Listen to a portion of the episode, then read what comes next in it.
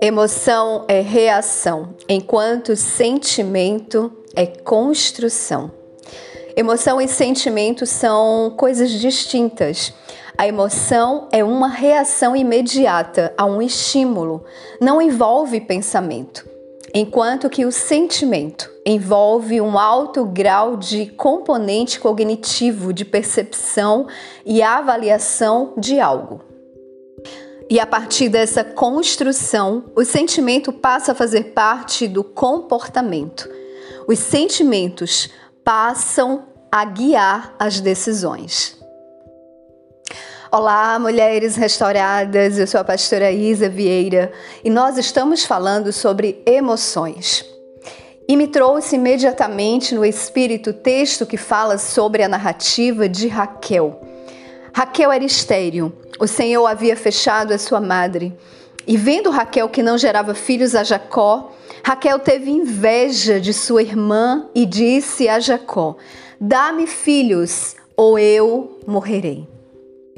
A inveja de Raquel não era somente uma emoção. Havia sido construído um pensamento e determinado um comportamento.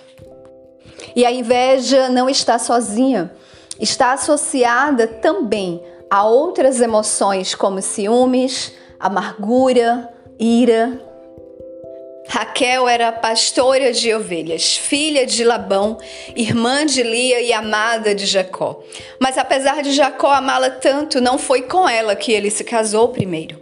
Labão, pai de Raquel e Lia e tio de Jacó, foi injusto com sua filha mais nova Raquel, dando a sua irmã mais velha a Jacó como esposa. Este ato de traição deixou Jacó e Raquel surpresos e revoltados, pois o interesseiro Labão exigiu de Jacó que o servisse por mais sete anos para se casar com sua filha mais nova. Jacó não mediu esforços e concordou com seu sogro a fim de obter a mão dela, pois a amava no mais profundo do seu coração. Mas o amor de Jacó não foi suficiente para Raquel. Ela era estéril e era infeliz. Enquanto sua irmã Lia dava muitos filhos a Jacó, ela não podia ter filhos. Não é o que fizeram conosco, mas a resposta que damos ao que fizeram conosco. Raquel não superou a frustração que ela viveu por conta da astúcia que seu pai Labão havia feito em relação ao casamento de ter dado a sua irmã Lia a Jacó. E a frustração é uma grande armadilha nas nossas vidas.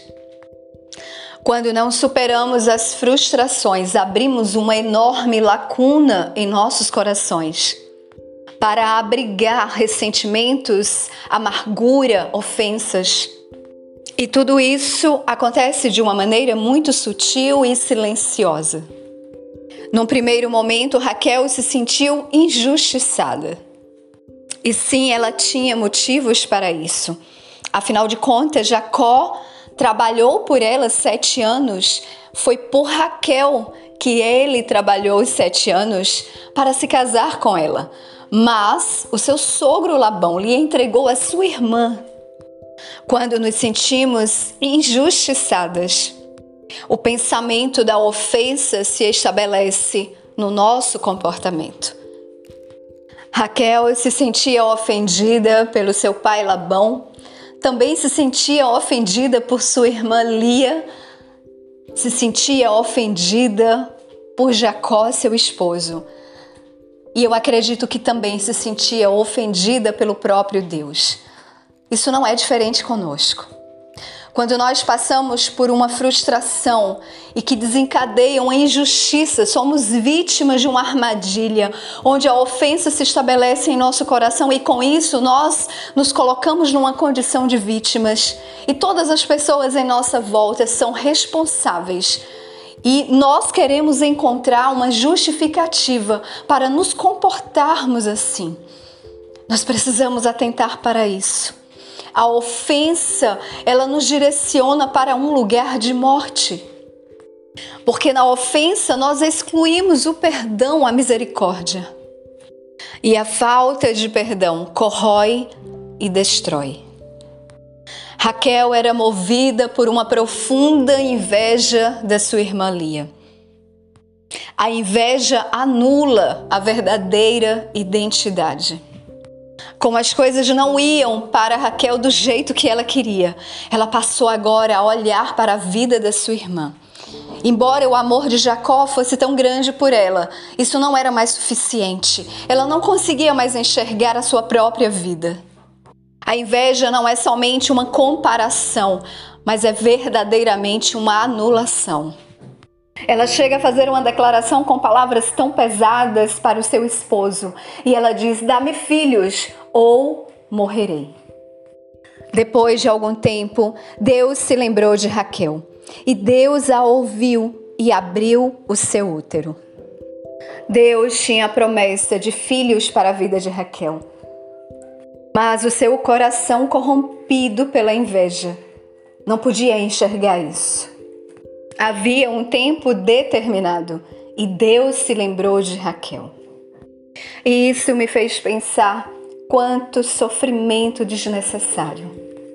Se entregássemos as nossas emoções diante do Senhor, evitaríamos tanta, tanto sofrimento, tantas dores. Raquel tinha um propósito de Deus tão lindo em sua vida. Mas Raquel não viveu o propósito, ela não desfrutou do propósito. O propósito se cumpriu, mas ela viveu num caminho de dores, de comparações, de invejas, de ciúmes, de amargura, de ira, de ressentimentos, de falta de perdão. A família de Jacó agora está de volta para Betel por uma ordem do Senhor. E Raquel está em trabalho de parto do seu segundo filho e com dores e dificuldade no parto. Ela chamou o nome do menino Benoni, significa filho da minha aflição. E Raquel morreu e foi sepultada no caminho de Efrata, que é Belém. Raquel foi vencida por, por suas emoções, por suas dores, por suas frustrações pelo sentimento de inveja, pelo pensamento de ciúmes e ira contra todos que a cercavam. Ela não liberava perdão. O seu coração estava corroído e corrompido. A chegar a dar o nome do seu próprio filho de filho da minha aflição. As dores de Raquel não se resumiam a esse momento de dificuldade no parto mas toda a sua vida foi uma vida de dores. Dores que ela poderia mesmo ter se livrado, ter perdoado, ter deixado ir, ter liberado. E ter olhado para aquilo que o Senhor colocava em sua vida. Não permita que as suas emoções se tornem armadilhas, mas que as suas emoções te levem para um lugar de entrega no Senhor. Você pode entregar as suas emoções ao Senhor agora mesmo. Se essas emoções têm lhes causado dores, peça ao Senhor para que Ele a cure, para que Ele arranque de você essa dor, para que você possa ver tudo aquilo que o Senhor tem colocado diante de você